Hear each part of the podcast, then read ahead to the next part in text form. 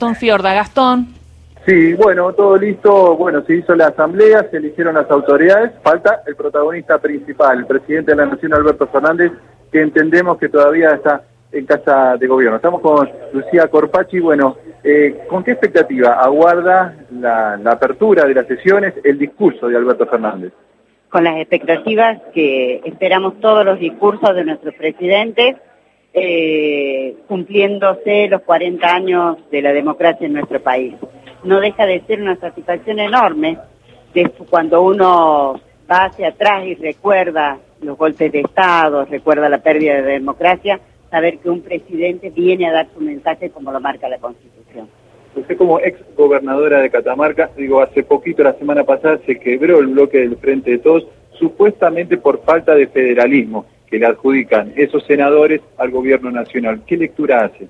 Mire, la verdad que la política tiene esos entretelones, ¿no? Yo creo que este que los bloques se fragmenten no es una cosa que tiene que escandalizar a nadie. De hecho, si usted mira los bloques de la oposición, tienen muchísimos más bloques que los que tenemos nosotros como oficialismo, que tenemos hoy tres. Pero antes, la verdad, el, el, eh, por el Cambio, el PRO, el radicalismo, la UCR fueron haciendo ellos creo que tienen hoy siete u ocho bloques. Entonces, esas son las herramientas de la política. Bueno, vuelve Cristina al Congreso, hoy presidiendo la Asamblea Legislativa, no regresaba como presidiendo una sesión, ¿no? Sí a su despacho eh, al Congreso desde, el atentado, desde aquella vez que le gatillaron a 10 centímetros. ¿Qué, ¿Qué sensaciones tiene y qué representa que la vicepresidenta y presidenta del Senado presida hoy la Asamblea Legislativa?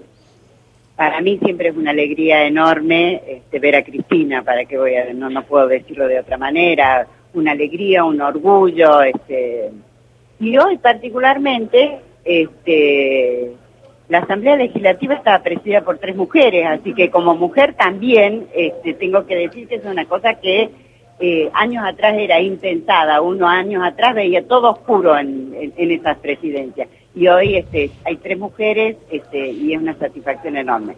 Que esté Cristina, por supuesto que siempre le da un marco más brillante a eso, seguro. Gracias, diputada. No, por favor, gracias. Gracias. Me quedo con esto, último, ¿eh? histórico. Eh, tres mujeres, por supuesto, porque está la presidenta provisional, ¿no? Pero las dos autoridades de la Cámara son dos mujeres, Cristina Fernández, Cecilia Moró. Cecilia Moró, la primera mujer en ser presidenta de la Cámara de Diputados, un hecho histórico que marca también un clima de época, ¿no? Totalmente, era muy emocionante ver esa imagen de las tres mujeres presidiendo esta sesión, eh, esta sesión histórica. Muchísimas gracias, Gastón.